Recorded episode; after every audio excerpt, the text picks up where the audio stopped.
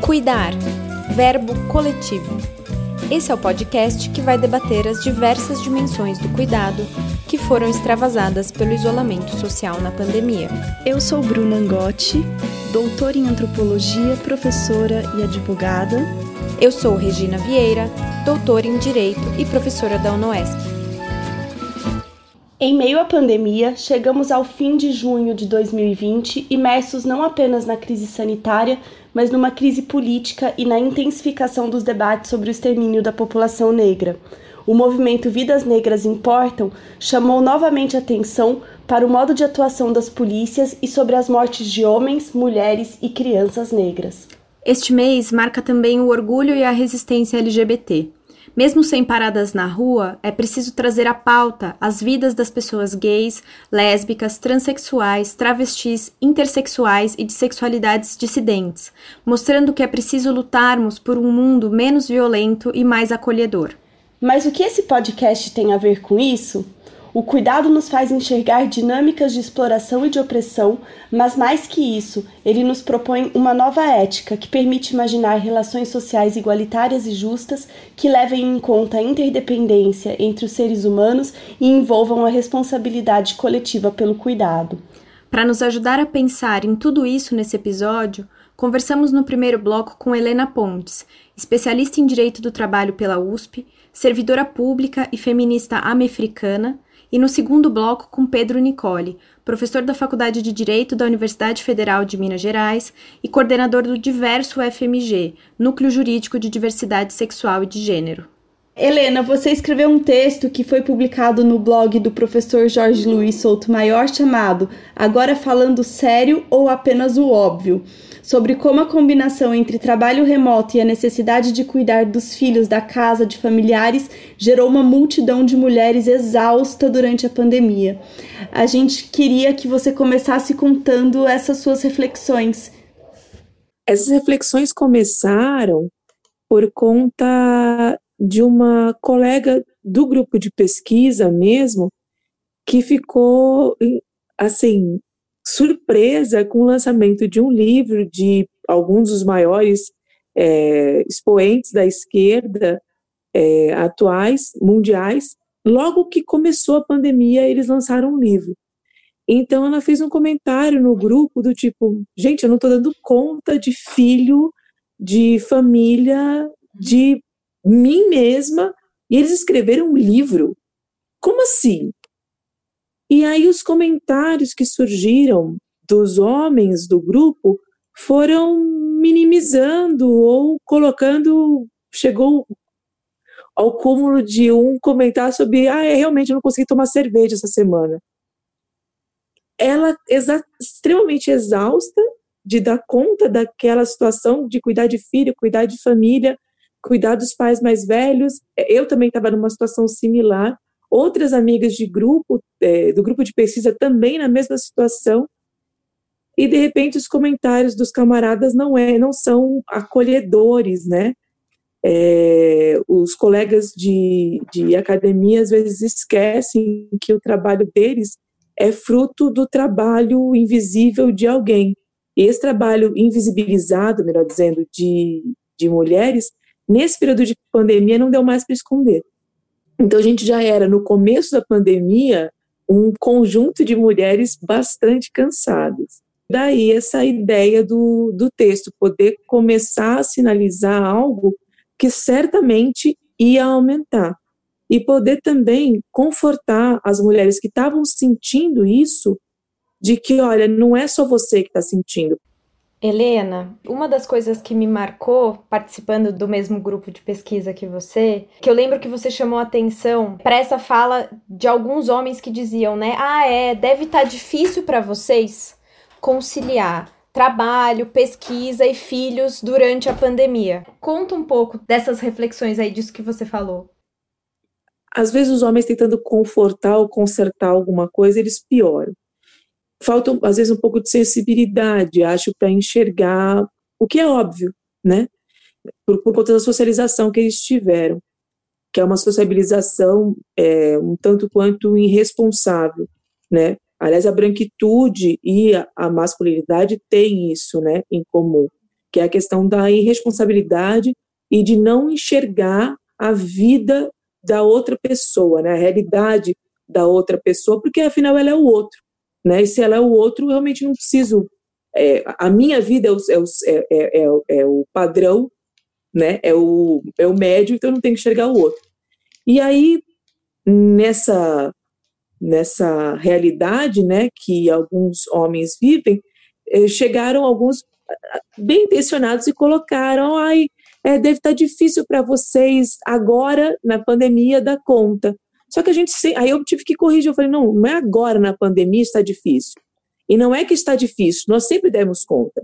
A questão é, assim como nós falávamos antes da pandemia de que isso era um absurdo, a gente está falando agora na pandemia o quanto isso é absurdo e que vocês têm que se mexer minimamente para conseguir enxergar a realidade das mulheres, das suas parceiras, principalmente quando a gente é, observa isso de é, colegas de pesquisa que estão num campo progressista, que estão num campo é, crítico, que estão num campo numa tentativa de ocupar a academia para construir é, ou dar munição para que se construa uma outra realidade. E aí não dá para aceitar esse tipo de é, cegueira, né? Cegueira branca. Melhor estilo Saramago que algumas pessoas têm. Como militante do movimento negro, apoiadora das Mães de Maio, um dos movimentos, né, formado por familiares de vítimas do extermínio da polícia, a gente quer muito fazer a ponte entre o genocídio da população negra e o cuidado. A gente sabe dos recentes assassinatos de crianças e adolescentes como a Agatha Félix, João Pedro Matos Pinto e Guilherme da Silva Guedes. É, qual o peso do cuidado de ser mãe, de ser avó, quando a gente joga luz não só no gênero, mas na raça e na classe? É, as mães de maio elas são é, um exemplo de luta e foi bem complicado é, nesse período é, eu tenho muito carinho por essas mães, muito carinho mesmo, muito respeito. São mulheres que estão há 14 anos lutando, lutando e apontando esse Estado terrorista, né? É, antes de ser modinha, antes de ser, antes de acontecer qualquer coisa no Império, essas mulheres já estavam mostrando o que acontece aqui no Brasil. Então, elas é, são mulheres que enfrentam, então, esse Estado é, genocida, apontam isso, e o mês de maio desse ano eu acabei acompanhando um pouco com elas e foi muito ruim. Muito ruim elas não poderem ir para a rua, muito ruim elas não poderem protestar, muito ruim elas não terem ainda acabado o mausoléu para a memória dos seus filhos. É muito, muito ruim o esquecimento sabe? Porque o que aconteceu foi isso. Nesse mês de maio, você vê aquelas mulheres sangrando e o esquecimento da maioria da mídia, da maioria das militâncias, da, do que é o mês de maio, né? O mês de maio, ele é, tem uma semana no mês de maio, é do dia 12 ao dia 19 de maio, que é a semana das vítimas do, da violência policial no estado de São Paulo. E isso foi uma vitória muito grande para essas mulheres. E de repente a gente teve nessa semana muito poucas lembranças a respeito. Aí de repente estoura um caso nos Estados Unidos e as pessoas começam a lembrar, né, que nossa, existe morte da população negra no Brasil? Sim, existe. Existe e felizmente tem lutadoras sociais que estão aí é, há muito tempo, que nem quando a gente escuta, ah, o movimento negro, no, porque nos Estados Unidos tem movimento negro organizado, no Brasil não tem. Sim, no Brasil tem movimento negro organizado. A gente tem o MNU com 42 anos, a gente tem a UNEGRO, da qual eu sou militante, com 32 anos de existência. A gente tem grupos como a Mães de Maio, o Amparar, as Mães do Cárcere. Todos esses, eh, todos esses eh, agrupamentos fazem a mesma coisa, que é denunciar a violência e o descaso do Estado para com a população negra. As mulheres negras, é, por mais que a gente tenha um segmento da, dentro do movimento negro que negue a importância da questão de gênero ou minimize a importância da questão de gênero, eu sou uma feminista mexicana, eu me compreendo assim, e eu me coloco como feminista mexicana porque eu tenho um diálogo muito grande com a obra da Lélia e com o que ela propõe enquanto a mefricanidade e com, com relação ao próprio feminismo que ela propõe. É o feminismo classista, é um feminismo uh, que leva em consideração a questão de raça e que não, não consegue entender essas emancipações sem que ela venha junto com a emancipação de gênero. Então, essas mulheres são vítimas várias vezes. A mulher negra é vítima várias vezes do Estado, né? Ou da ausência do Estado, porque há uma constante ausência do Estado na vida da mulher negra. Ela não tem. É, a maioria das mulheres negras estão em postos precários ou estão é, no trabalho informal. Ou seja, você não vê os direitos trabalhistas, nem os mínimos, é, atingindo essas mulheres, né? chegando a essas mulheres. Aí você tem também a questão da você não tem uma política de que permita essa mulher escolher ou não ser mãe, né? Porque afinal elas são é, as responsáveis pela geração da, da farta mão de obra necessária para a formação do exército de reserva que garanta que a mão de obra seja barata no sistema capitalista. Então você tem todo esse problema da falta de opção de ser mãe. Você é mãe sem é, é, pode ser uma escolha, mas também muitas vezes não é uma escolha por falta de escolha de ter aborto seguro, né, para essas mulheres. E você tem um filho, você cria esse filho como dá da melhor maneira possível, trabalhando, sendo a guerreira, né? Porque aí você tem a romantização dessa mulher que trabalha de uma maneira anormal e nas piores condições para criar seus filhos, para o Estado, quando bem entender, demonstrar o seu poder e o seu controle, tirando a, de, a vida desses filhos. E aí você tem uma realidade de luto tendo que se converter em luta. Então, é, a gente vê essas, essas crianças, esses meninos, essas meninas morrendo na mão do Estado. Essas mães que são mulheres trabalhadoras super exploradas desde o início de suas vidas, tendo que é, conciliar inicialmente criação de filhos sem amparo nenhum do Estado, porque afinal a gente é, não tem um Estado que de fato ampare essas mães. A gente vê o horário da creche, o horário da creche não é um horário que permita que a mãe trabalhadora é, consiga sair do trabalho, voltar para casa, pegar o filho com tranquilidade. É um horário é, é exíguo. Você tem uma escola que não é uma escola em tempo integral. Então, essa mãe não tem condição de pegar e deixar o filho é, para ir trabalhar, deixar o dia, o dia inteiro esse filho num lugar seguro. Aí esse filho fica na rua e na rua ele está à mercê do Estado. O Estado que não chega ali com uma política pública de realmente é, levar arte, levar lazer, não. Levar conhecimento, não. Ele chega ali para levar bala, né? ou melhor, para mandar bala nessas crianças. Você tocou num ponto central que todo mundo precisa enxergar, que é como o Estado chega às vidas negras e também como ele não chega. Pensando no cuidado, no episódio 8 a gente falou sobre o cuidado infantil, é, que não é uma prioridade nas políticas públicas, e como agora, na pandemia, é, com o fechamento das, das creches, das escolas infantis, isso piorou. Né? Então, eu queria que você falasse para gente como é, que isso afetou de forma diferente as mulheres negras e pobres. A gente verifica como isso afetou as mulheres negras, as mulheres brancas de maneira diferente, quando a gente vê o caso, o, o primeiro caso né, de, de morte no Brasil é, da Cleonice, que faleceu no Rio de Janeiro, e que era uma empregada doméstica, que quando ficou doente, inclusive foi mandada para casa. Quando ela ficou doente, ela foi mandada para casa. E aí ela foi mandada para casa, no hospital que ela estava, é óbvio que ela não teve o mesmo acesso que os patrões tiveram. Ela faleceu e os patrões ficaram vivos, né? Porque o patrão de um, de um, um empregador doméstico, né? ele acha realmente que a vida dele vale mais do que a da empregada. Então ele acha que, ok, sabe? É, eu acho isso muito surreal, isso me assusta, isso me irrita, isso me deixa bastante nervosa mesmo.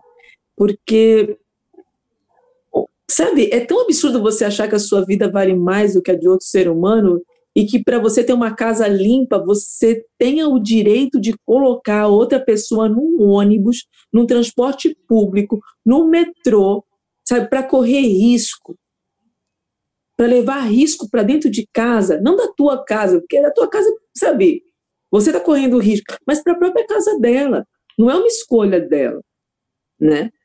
E aí, assim, é, isso acontece por quê? Isso acontece porque a gente tem um Estado quando a gente vê a situação da Argentina ou a situação de outros lugares que garantiram uma renda mínima para a população, certo? Porque é isso. A renda mínima para a população nesse momento é ela poder escolher se ela vai trabalhar ou não. Porque ela tem comida em casa. Então, quando eu tenho comida em casa e vou trabalhar mesmo assim, é uma escolha.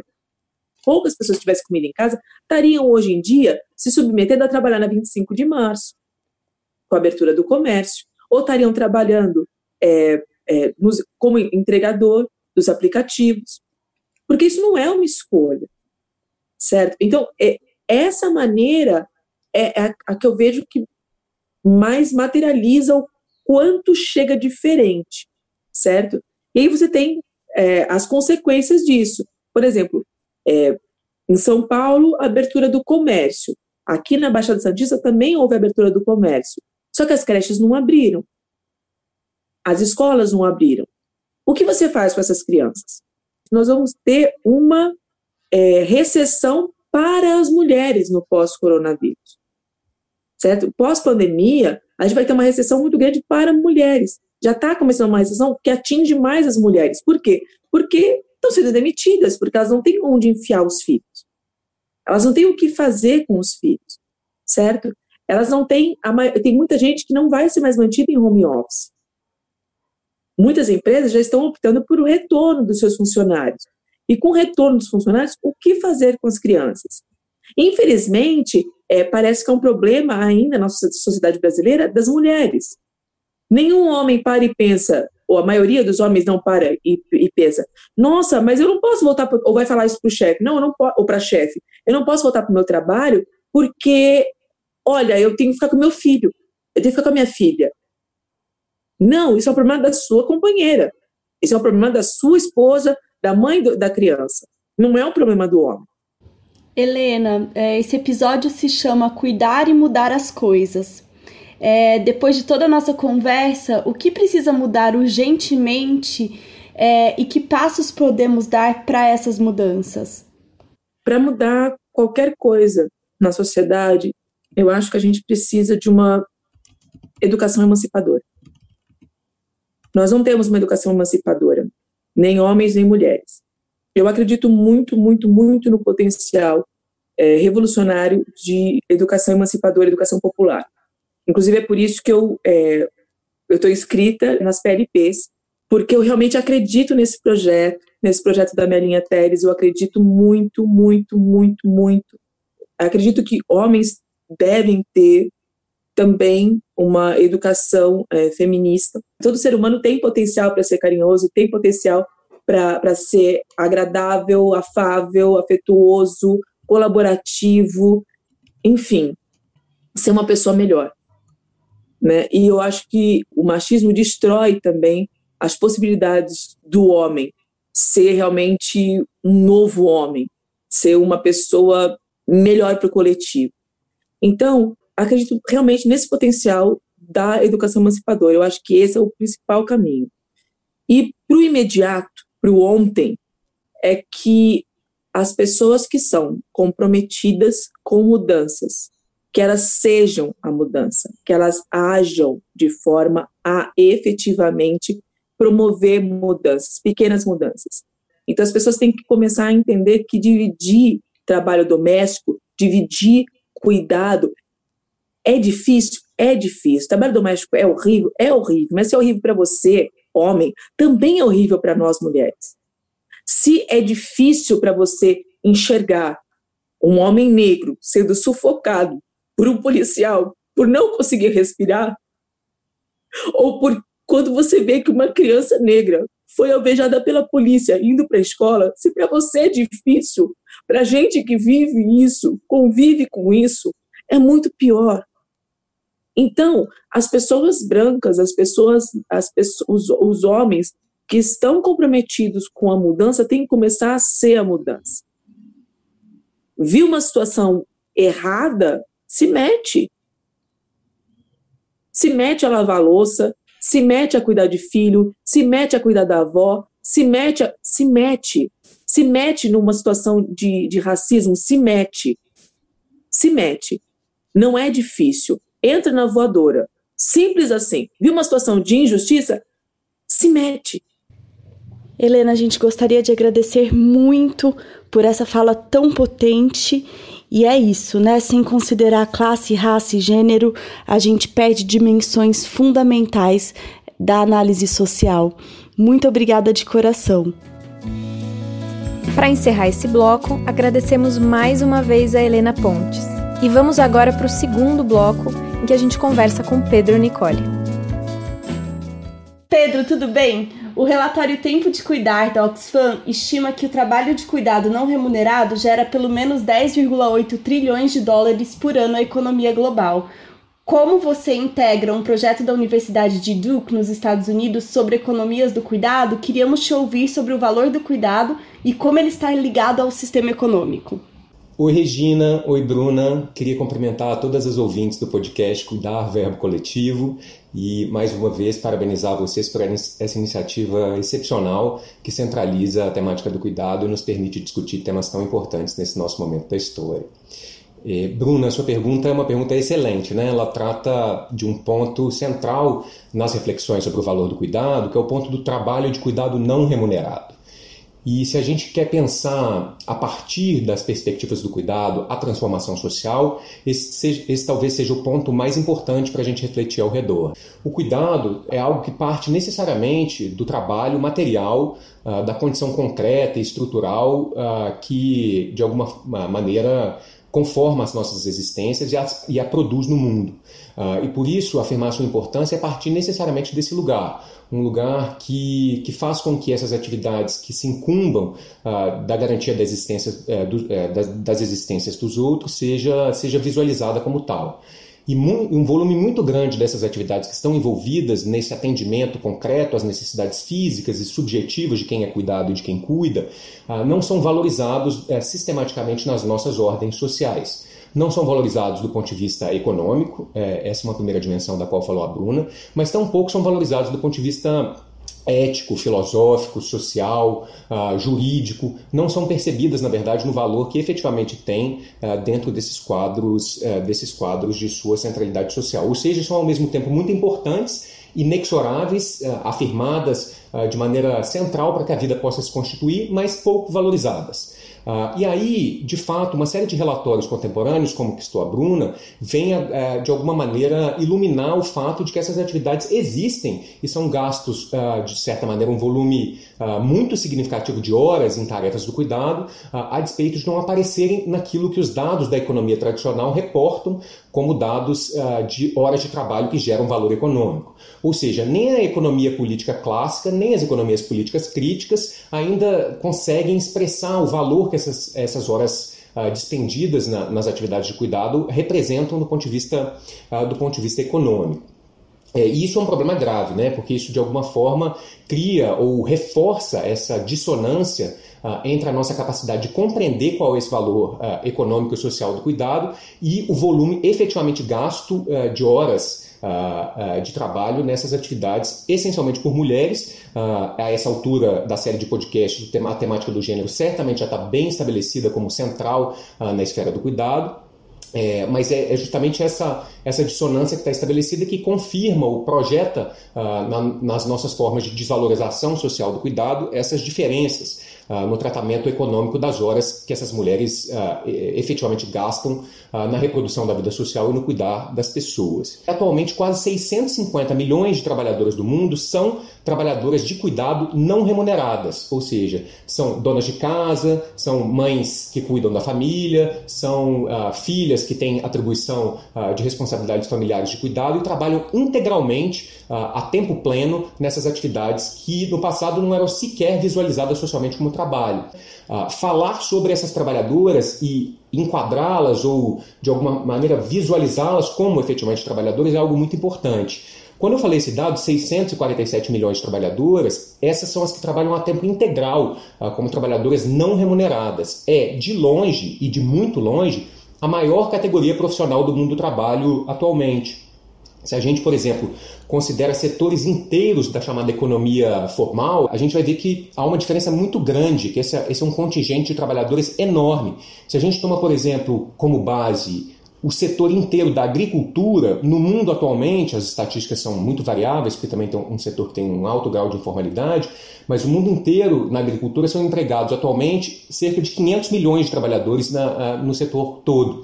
Ou seja, trabalhadoras não remuneradas de cuidado são, mesmo que a gente considere os maiores setores do mundo, muito mais numerosas do que uh, muitos desses outros setores. A gente está lidando com aquela que é a maior temática do ponto de vista numérico do mundo do trabalho contemporâneo, mas que só de alguma maneira tem sido visibilizada nas últimas décadas. Os estudos uh, que de alguma forma tentam fazer uma primeira aproximação desse universo vão contabilizar o número de horas é, que, de alguma forma, são, é, são diariamente distendidas no trabalho de cuidado não remunerado em famílias, cuidado de crianças, cuidado de pessoas idosas. É, esse cuidado que eu dizia está envolvido na, na consecução, ou, ou, ou de alguma forma, na garantia da reprodução material da vida.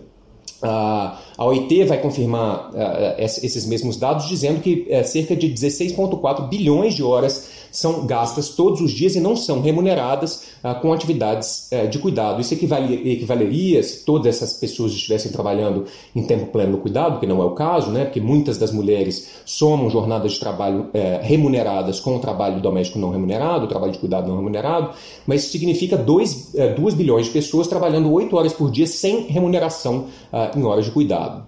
E aí, de fato, se confirma um valor econômico subjacente aquilo que a gente entende como uma economia estabelecida e formalizada uh, do valor econômico. Ou seja, se a gente atribuísse um, um valor uh, monetário para essas horas trabalhadas, isso já significaria uma alteração radical do nosso cenário de compreensão do que, que, do que, que vale uh, no mundo da economia. Para cada, cada mulher trabalhadora no mundo gasta cerca de 4 horas e 25 minutos por dia uh, de trabalho de cuidado não remunerado, enquanto os homens fazem, em média, 1 hora e 23 minutos uh, de trabalho por dia, uh, ou seja, 25% daquilo que fazem as mulheres. Ou seja, é um tema de visibilização econômica ainda pequena e fortemente marcado por essa, por essa diferença de gênero. E essa é uma primeira abordagem, uma primeira entrada na discussão uh, do valor do cuidado muito importante, Bruna.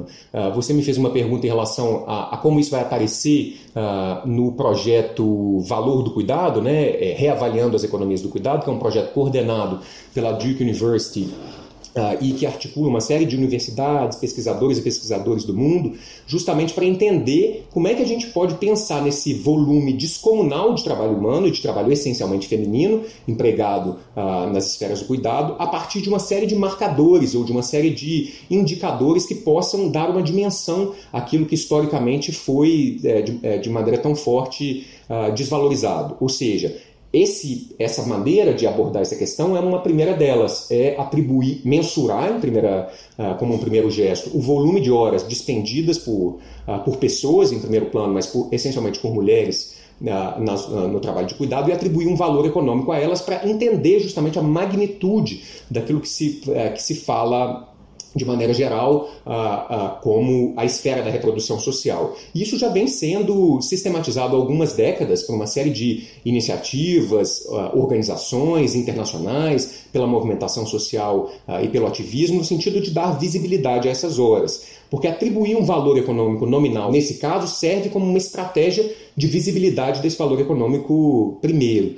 Mas não diz tudo. Essa é a questão. Porque simplesmente atribuir um valor que não está sendo pago ao trabalho não pago, como se a gente pudesse compensar de maneira financeira, nominal, o valor daquilo que está uh, é, fortemente ligado à constituição subjetiva das comunidades, das famílias, das pessoas, a valores que são uh, efetivamente incomensuráveis, né, valores que não se podem medir pela, pela régua simples da hora remunerada apresenta uma série de problemas. Então há uma, uma resistência em relação aos estudiosos do cuidado a resumir ou a, de certa, de certa maneira, é, traduzir é, exclusivamente em horas trabalhadas em valor médio é, o valor social dessa, desse, dessa temática uh, ou dessas atividades do cuidado, uma vez que uh, existe toda uma, uma discussão que vem dessa literatura do cuidado no sentido de afirmar valores que não são valores exclusivamente monetários, mas valores que estão ligadas, ligados fortemente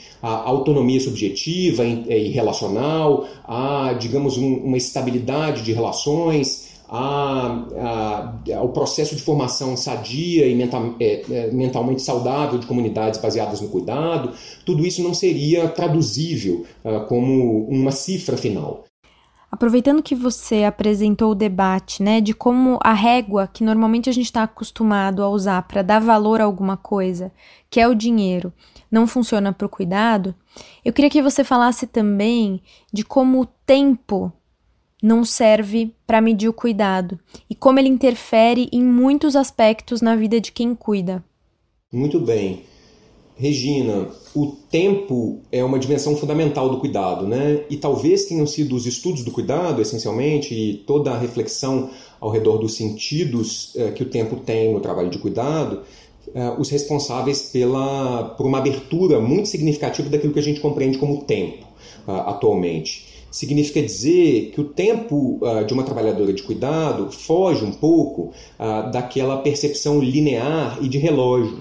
Uh, basta pensar, por exemplo, uma mãe eh, que, incumbida do cuidado de crianças pequenas, vai trabalhar externamente, né, ou vai de alguma forma desempenhar uma outra atividade que não a, aquela especificamente é, é, referenciada ou, ou, ligada ao cuidado dos filhos, mas que a todo tempo é, tem uma, um elemento subjetivo, um estado mental é, de vinculação ao cuidado que está assim no fundo da sua mente, né? Uh, dessa maneira, quando a gente pensa em atividades do cuidado, há uma um, uma visão muito mais complexa e menos linear da mensurabilidade do tempo, uh, que fala de outros elementos que dizem respeito não só a essa multiplicidade de planos temporais que de alguma forma se, se sobrepõem quando a gente pensa em esferas do cuidado, porque são, uh, são esferas do cuidado que vão se comunicar com o restante uh, da vida a todo tempo, com o trabalho produtivo, com o trabalho uh, externalizado, com o, trabalho, o próprio trabalho reprodutivo, há interpenetrações permanentes. ah, mas também a dimensão da qualidade desse tempo. Né? Ah, significa dizer que o número de horas gastas ah, nas atividades de cuidado vai afetar a, dinâmica do tempo em relação a todas as demais, as demais atividades. Isso significa dizer que Uh, que o tempo uh, efetivamente gasto pode inclusive gerar efeitos ou ter uh, consequências em relação às, às, próprias horas de atividade de trabalho remuneradas. Uma das principais consequências que, por exemplo, a, a própria Organização Internacional do Trabalho demonstra em relação a mulheres com atribuições de cuidado é que elas são penalizadas em suas trajetórias de tempo profissional no trabalho, no trabalho remunerado ou no trabalho externalizado. Ou seja, Quanto, quanto mais horas têm essas mulheres de atribuição uh, de tempo de trabalho de cuidado, menos horas normalmente elas vão dedicar às atividades de trabalho uh, externalizadas e remuneradas e menos uh, possibilidade de ascensão profissional, por exemplo, terão. significa dizer, na média do mundo, por exemplo, que semanalmente o trabalhador mundial homem trabalha cerca de 46 horas uh, 46 horas uh, de trabalho por semana, enquanto uma mulher com um filho trabalha cerca de, uh, de menos de 6 anos, trabalha cerca de 41 horas semanais, e com três filhos, ah, essa média cai para 38. Significa dizer que há menos horas disponíveis para o trabalho externalizado e, ao mesmo tempo, uma perda de qualidade eh, da, hora do trabalho, da hora do trabalho, tanto no cuidado quanto na atividade profissional. No texto Cuidado em Surto da Crise à Ética, que você e a Regina publicaram na revista Cult, vocês mostram que a renda emergencial, que vem suprir a necessidade de remuneração para uma parte da população que não pode trabalhar por conta do Covid-19, de forma indireta ela expressa um valor econômico para o cuidado. Fala mais para gente sobre o potencial das rendas garantidas para além da pandemia. Bruna, a pergunta das rendas garantidas é essencial como, uh, como estratégia de compreensão uh, das formas de valorização institucional uh, por meio de direitos de garantias afetos às trabalhadoras do cuidado não remuneradas, sobretudo. Né? Eu visualizo essa medida no contexto de um contexto um pouco mais amplo, talvez de frentes básicas e articuladas que devam existir para fazer aquilo que a OIT é, é, coloca, na verdade, como uma inflexão fundamental no trabalho não remunerado de cuidado, que é um reconhecimento da existência desse trabalho de cuidado, uma redução das suas cargas atribuídas às mulheres essencialmente e uma redistribuição em chave de gênero e em chave de raça. Uh, e para mim, para que esses três R do trabalho não remunerado uh, de cuidado possam acontecer, é preciso que a gente pense em frentes básicas e articuladas do reconhecimento justamente desse valor do trabalho que está ali uh, no processo de visibilização, redução e redistribuição do trabalho de cuidado. Ah, a primeira delas tal, talvez anteceda até a discussão das rendas garantidas, mas diz respeito a, uma, a algo que é que está sempre também no debate, que é a prestação de serviços públicos de cuidado, um certo processo de socialização e de redistribuição no, tecido social, ah, de maneira geral, daquilo que constitui Uh, daquilo que constitui a matéria básica de, uh, do, do, trabalho não remunerado de cuidado. Significa dizer serviços ou aparelhos públicos de creche, cuidado de crianças pequenas uh, e também serviços públicos de cuidados de idosos, de pessoas idosas, por exemplo. Ao lado disso, uma segunda frente é a, é frente dos direitos sociais afetos às trabalhadoras de cuidado não remuneradas, das quais você pode, uh, de alguma forma, comunicar ou fazer uh, ser percebido dentro desse plano de fundo dos direitos sociais a questão da renda garantida. A pandemia impõe ao tecido social global, de maneira geral, aos países do mundo, às cidades, aos arranjos comunitários, familiares, um recolhimento e para que se possa pensar uh, efetivamente ou prioritariamente no cuidado, no cuidado das pessoas e revela o fato de que essas atividades normalmente é, é, não têm historicamente a sua remuneração garantida e que a dedicação a elas precisa necessariamente de algum suporte material. Essa, uh, digamos, solução ou saída pela renda garantida, que aparece historicamente uh, nas lutas de visibilidade do trabalho não remunerado, uh, reaparece e é recolocada no centro das discussões institucionais com muita força. A despeito da gente reconhecer ou poder, de uma certa forma, como eu dizia, no, no mapeamento do número de horas dispendidas uh, pelas pessoas nas atividades de cuidado não remuneradas no, uh, no contexto doméstico, existe uma grande dificuldade em compreender ou em estruturar mecanismos que efetivamente façam com que esse valor chegue às mãos daquelas que efetivamente desempenharam essas atividades. Significa dizer que é difícil compreender dentro do nosso modelo que, pre, que entende a relação de trabalho entre um empregador e um empregado e que estabelece um dever de remuneração da empresa que te contrata, que paga o seu salário, uh, do seu patrão que paga o empregado uh, doméstico, do, enfim, de uma relação que é bilateral, significa dizer que tem duas partes que entram no contrato e uma tem que pagar a outra uh, as horas de trabalho feitas há uma dificuldade de transpor esse, esse modelo para as atividades de cuidado, uma vez que elas beneficiam uma série de pessoas uh, no contexto familiar ao próprio mercado que precisa delas para se estruturar, liberando a, a, mão de obra dessas atividades de cuidado e sustentando a vida social, inclusive para que essa relação bilateral, essa relação contratual possa acontecer, e criando um impasse. ah, uma dificuldade de atribuir responsabilidade para alguém pagar essa conta. E isso significa que é difícil, inclusive, pensar um salário para essas pessoas. Que tipo de salário você pode. Como é que de alguma forma você pode fazer com que esse valor social, uh, que agora começa a ser visibilizado cada vez mais, se, uh, se traduza numa garantia uh, de renda e de segurança social para as pessoas que efetivamente estão incumbidas disso? quem vai pagar esse salário? É quem é cuidado? é, é o empregador de quem é cuidado?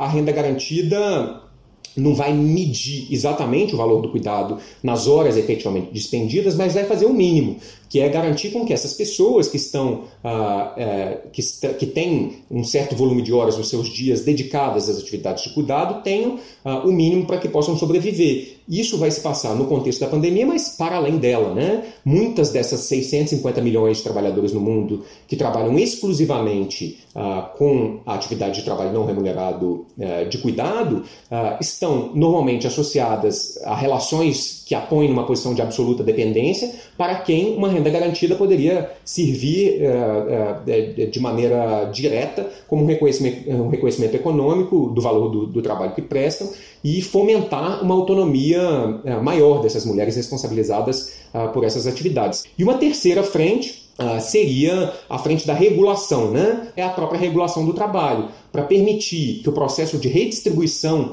uh, e reconhecimento das, das, atividades de cuidado se dê na articulação que tem com o trabalho remunerado. Uh, a disciplina das licenças, por exemplo, a licença, no caso do direito brasileiro, a licença gestante, ou as licenças saúde, a licença maternidade, deve progressivamente incorporar esse elemento do cuidado e tentar estimular uma redistribuição também com chave, com chave de gênero. Aproveitando agora o seu lugar como um dos coordenadores do Diverso FMG, eu queria te perguntar sobre a realidade das pessoas LGBT na pandemia, inclusive na perspectiva do cuidado. Pensar a realidade de pessoas LGBT a partir da temática do cuidado é algo que não se fez ainda muito. Mas eu acho que é uma, uma reflexão de extrema importância para que a gente possa entender justamente os processos complexos e ambíguos de afirmação das próprias pessoas LGBT, mulheres lésbicas, gays, travestis transexuais, bissexuais, pessoas, ah, ah, pessoas intersexuais e outras muitas identidades que vão se somando aí a esse conjunto, ah, que de alguma maneira encontram no ambiente da, doméstico, que é um ambiente no qual essencialmente a maior parte das atividades de cuidado vai se passar num espaço central. Uh, para essas pessoas, a casa é um espaço central e profundamente ambíguo, sobretudo para pessoas LGBT nos seus primeiros anos de afirmação de suas identidades. O processo de saída dos armários, por exemplo, é um processo que normalmente se passa em casa e um processo que pode ser muito doloroso.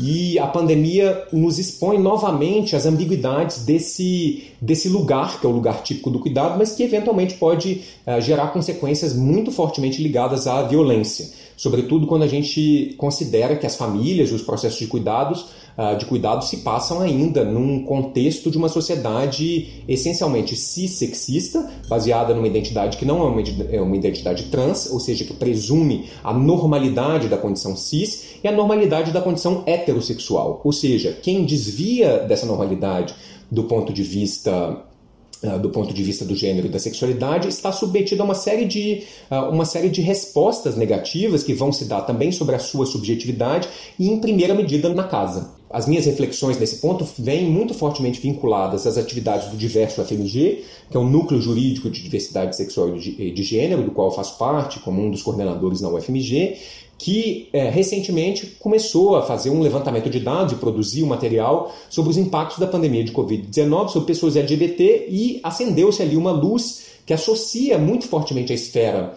a, esfera dos impactos da, da pandemia e a esfera do cuidado de pessoas LGBT. O que a gente fez essencialmente foi levantar, junto às lideranças locais em Belo Horizonte, as principais reclamações de pessoas LGBT no contexto da pandemia uh, de Covid-19 nos últimos meses, mas também as principais pesquisas que vêm sendo feitas, tanto nacionalmente quanto internacionalmente, e para nossa surpresa, ou talvez nem tanta surpresa assim, a, aquilo que se passa efetivamente no retorno à casa vem fortemente como fonte de violência e de sofrimento e de potenciais violações a direitos na, a, dessas pessoas. Por exemplo, o coletivo Vote LGBT, que é um coletivo aqui do Brasil, fez uma pesquisa com 10 mil pessoas recentemente e deu conta de uma grande presença, cerca de é, quase 40% das pessoas LGBT falam que, primeir, que o primeiro grande problema gerado pela pandemia em suas vidas são problemas afetos à saúde mental, quadro de ansiedade, quadros depressivos, que muitas vezes estão associados ao fato de terem, uh, de terem tido necessariamente, por imposição da pandemia, que retornar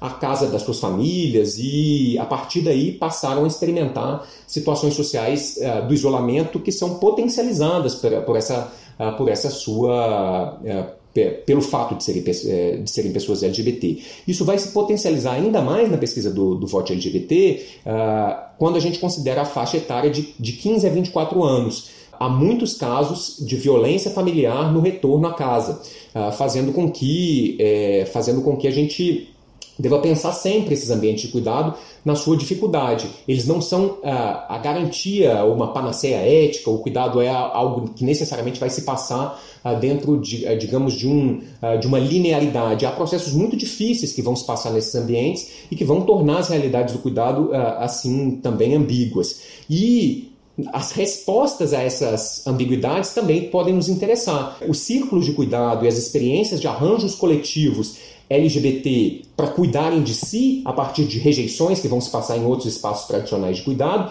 podem nos apresentar uh, modos de perceber o próprio cuidado uh, que, que vão se encaminhar no sentido de transformação das coisas. Uh, ou seja, as pessoas efetivamente vão reconstituir seus círculos de cuidado, não a partir necessariamente dos mesmos arranjos familiares, da família heterossexual, da divisão ou da atribuição de tarefas de cuidado apenas às mulheres, às mães, mas não, você tem pessoas que de alguma forma vão promover certos modos de cuidado uh, que são o seu conjunto de estratégias vitais para que se afirmem e se mantenham uh, potencialmente vivendo na, na, sua condição de dissidência de gênero e sexualidade.